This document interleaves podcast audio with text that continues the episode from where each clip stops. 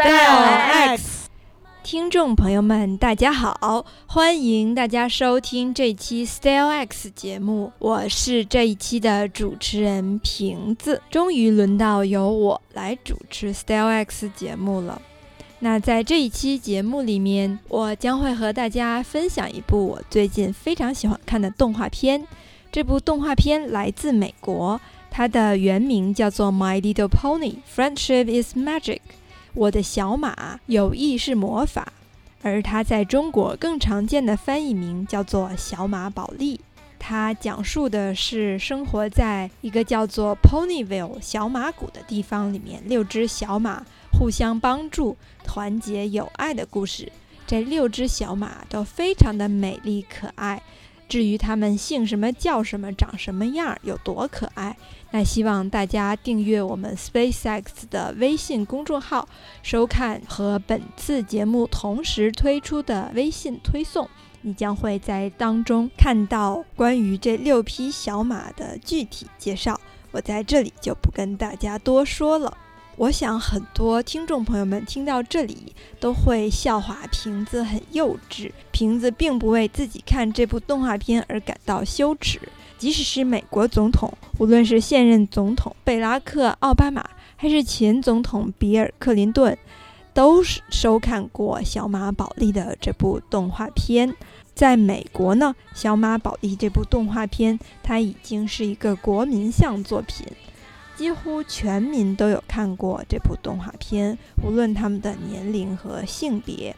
那么，在中国之前几年就已经有一些地方卫视播出过《小马宝莉》这部动画片，而今年夏天呢，在全国都能够收看到的 CCTV 六也已经播出了中文配音版的《小马宝莉》，所以全国的小朋友们都能够看到这部动画片。我相信这部动画片从它在国外引发的风潮来看，它也势必会在中国的零五后、一零后小朋友们当中引发一股收视狂潮，成为他们童年当中最深刻的卡通记忆，就像机器猫对于八零后和九零后那样。所以我觉得很有必要来带大家认识一下这部作品。这部动画片呢，它是由美国的玩具公司孩之宝来制作的。如果你没有听说过孩之宝这个玩具公司，我敢保证你肯定听说过这部公司制造出来最风靡全球的玩具，那就是变形金刚。变形金刚呢，它既有动画片，又有电影，已经成为了一个热门 IP。而在最开始，它其实是只有玩具的。而动画片只不过是设计出来，为了吸引大家来购买玩具的一种类似于广告的噱头而已。那同样，小马宝莉其实也是孩之宝公司为了推销自己设计给小女孩的这种小马玩具而制作出来的一部写作动画片、念作广告片的这么个节目。那这样一部动画片。为什么能够在全球范围内引发收视狂潮，甚至还带来了一种被称为 “Brony culture” 的亚文化现象？首先，什么是 Brony？B R O N Y。那么这个词呢，你在字典里可能是查不到的，这是小马宝莉的粉丝给自己起的名字。其实，孩之宝公司在设计《小马宝莉》这个动画片的时候，他们的目标观众定位是在小学以及幼儿园的小女生们。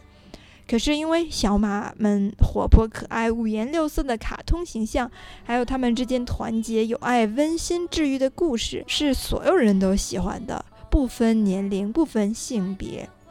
所以在《小马宝莉》的死忠观众当中，有一批是成年男性。他们就把“哥们儿兄弟”这个词的 “bro” 和 “pony” 可爱的矮种小马这个词拼成了一个词，创造出了一个新的词，叫做 “brony”。在中国呢，小马迷们把这个词翻译成“小马哥”或者是“爱马仕”这一群体呢，他们自称为“小马教”。越来越多的欧美的名人。比如说 Lady Gaga 呀，还有饰演美国队长的 Chris Evans，都曾经公开表达过自己是个马迷。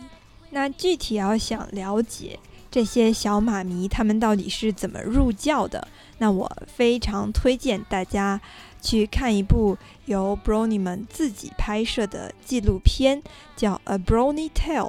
它向世人解释了小马宝莉的魅力在哪里，它何以吸引到这么多成年男性观众，以及喜欢小马宝莉的叔叔们，真的不是变态。在哔哩哔哩 B 站上就可以搜到。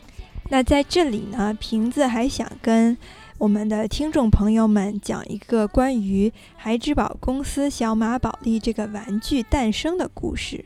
它实际上呢是一个叫做邦尼·泽克勒的美国阿姨最早创造出来的。最开始呢，它不叫 My Little Pony，而叫做 My Pretty Pony。这个玩具的设计者邦尼·泽克勒呢，他的爸爸在日本工作，所以他小的时候是和爸爸一起在日本生活的。在日本，他有一匹小马是自己的宠物。可是当他们全家随着爸爸工作调动回到美国时候，这个小马却带不回来，那可怜的小邦尼就求爸爸再给他在美国买一只小马。爸爸说好，然后就没有然后了。然后邦尼只好在自己的幻想当中继续和自己心爱的小马一起玩耍。等邦尼长大了之后呢，他去了雪城大学念了插画系。等邦尼毕业了之后呢，他就来到了海之宝玩具公司做一些玩具设置设计的工作。他一直心心念念自己心心目当中的那个小马，他也相信很多小朋友，尤其是小女孩，都想要一匹小马做自己的玩具或者宠物或者是好朋友。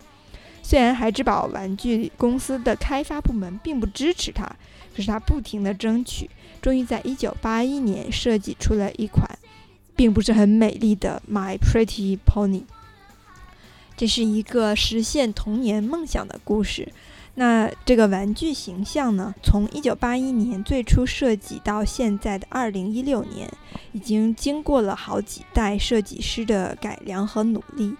现在我们看到的小马宝莉这部动画片，是根据第四代《My Little Pony》我的小马的玩具形象设计的。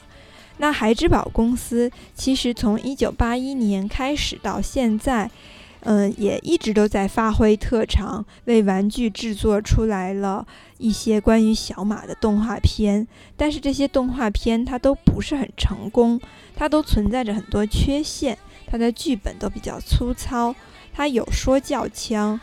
最严重的问题呢，是这些小马的动画片里，它充斥着男权对社会对于女性常见的偏见和刻板印象。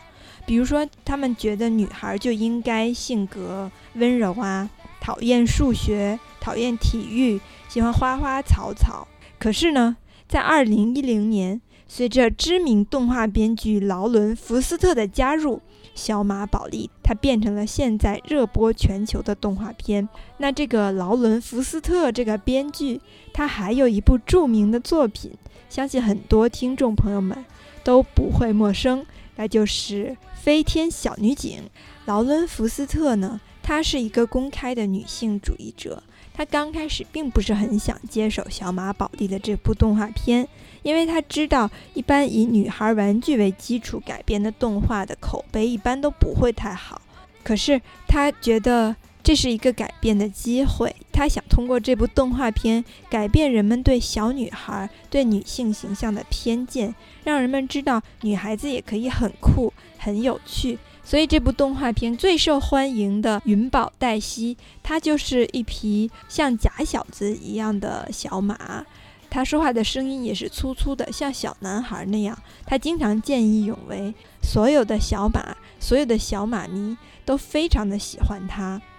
那正是因为有着这样的价值观呢，劳伦·福斯特才能够把动画片做得这么好看，才能把观众群体从仅仅是美国本土的幼儿园和小学小女生，扩大到全世界全年龄全性别。劳伦·福斯特曾经说过：“女孩可以有很多种，你可以做个甜美而害羞的小公举，也可以勇敢而有活力；你可以友善中带着点呆，也可以含蓄而好学。”你可以强壮而勤劳，也可以具有艺术气质。这也正是我们这档由女性主播来组成的《SpaceX 未知物语》这档播客节目一直以来所持有的观点和态度，所以瓶子才想把这部动画片诚意推荐给我们的听众朋友们，希望你们喜欢。